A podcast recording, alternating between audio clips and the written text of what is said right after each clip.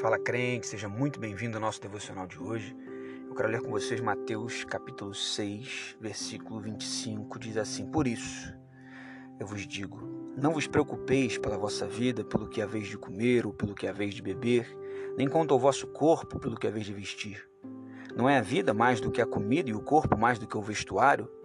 Olhai para as aves do céu, pois elas não semeiam, nem colhem, nem ajuntam em celeiros, e vosso Pai celeste as alimenta. Não sois vós muito melhores do que elas? Mas quem de vós, com suas preocupações, poderá acrescentar um centímetro à sua estatura? E quanto às vestes, por que vos preocupeis? Olhai para os lírios do campo, como eles crescem. Não trabalham, nem fio. Eu vos digo que nem mesmo Salomão, em toda a sua glória, vestiu-se como um deles. Pois se Deus assim veste a erva do campo, que hoje existe e amanhã é lançada no forno, não vestirá muito mais a vós, ó homens de pequena fé. Portanto, não fiqueis ansiosos dizendo o que comeremos, ou o que beberemos, ou com o que nos vestiremos.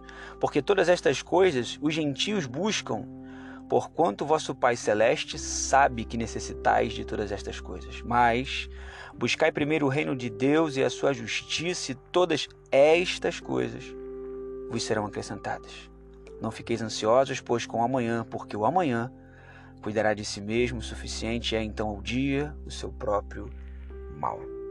Esse trecho que conclui o capítulo 6, capítulo esse que começa né, sendo uma conclusão sobre a questão de dar esmolas, de ofertar, entra pela oração do Pai Nosso, Jesus ensinando os seus discípulos como convém orar, em cima da oração do Pai Nosso, explicando a importância do perdão, do julgamento para não ser né, julgado, do perdão para ser perdoado, do jejum verdadeiro, sem hipocrisia. E diante de tudo isso, ele fala sobre tesouros na terra e sobre a impossibilidade de servir a Deus e ao mesmo tempo servir as riquezas desse mundo, servir ao dinheiro. Diante dessa impossibilidade, ele diz então: Por que vocês têm andado ansiosos? O texto que nós lemos começa com: Por que então vocês têm andado ansiosos? Ele diz: Por isso eu vos digo, é a conclusão. Conclusão do quê?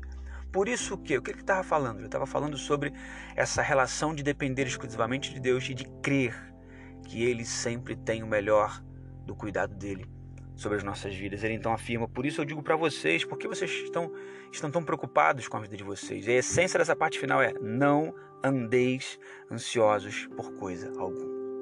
Não confundir o não andar ansioso com ficar de braço cruzado, mas concluir ou compreender ter a certeza de que se Deus cuida dos lírios do campo, se Deus cuida das aves do céu, se Deus cuida da erva que hoje está aqui e amanhã simplesmente não existe mais, não cuidaria Ele de nós que somos muito mais importantes do que isso? Talvez a nossa, nossa dificuldade hoje seja justamente contemplar isso. A gente não contempla mais a natureza, as aves, o sol, a lua, as árvores. Sabe tirar aquele tempo, parar e olhar para a criação de Deus e falar: rapaz, Deus cuida perfeitamente de tudo isso. Às vezes você vai ao mercado e compra uma, uma muda ou compra já ali uma plantinha, leva para casa, ela não dura um mês porque você tem que ter toda uma disciplina de cuidar de sol, de água, de temperatura, enfim, do que você vai colocar ali na terra, como vai adubar.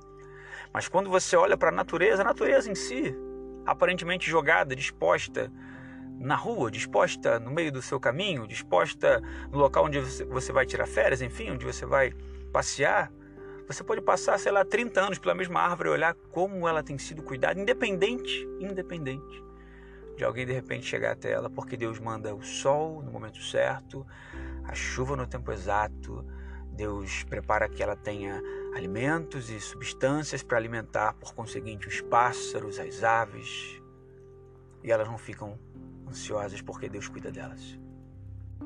A conclusão é que o Pai sabe da necessidade delas a conclusão do capítulo 6 é: Porque todas estas coisas os gentios têm buscado. Que coisas? Esse desespero, essa ansiedade, esse imediatismo, essa questão de resolver tudo hoje, imediatamente, porque se eu não resolver, eu não sei como é que será o meu amanhã. E a palavra nos diz: basta a cada dia o seu mal. O amanhã cuidará dele mesmo. Não fiqueis ansiosos, mas buscai primeiro o reino de Deus e a sua justiça. Esta é a chave do não cruzar os braços, mas buscar a fonte correta, falar com quem resolve, direcionar os seus esforços, a sua inteligência, a sua intensidade, o seu pensamento para aquilo que serve o reino de Deus e a sua justiça. E atente, atente para essa observação. E todas estas coisas vos serão acrescentadas. Não esqueça do estas coisas. O texto fala sobre o sustento básico, o comer, o beber e o vestir.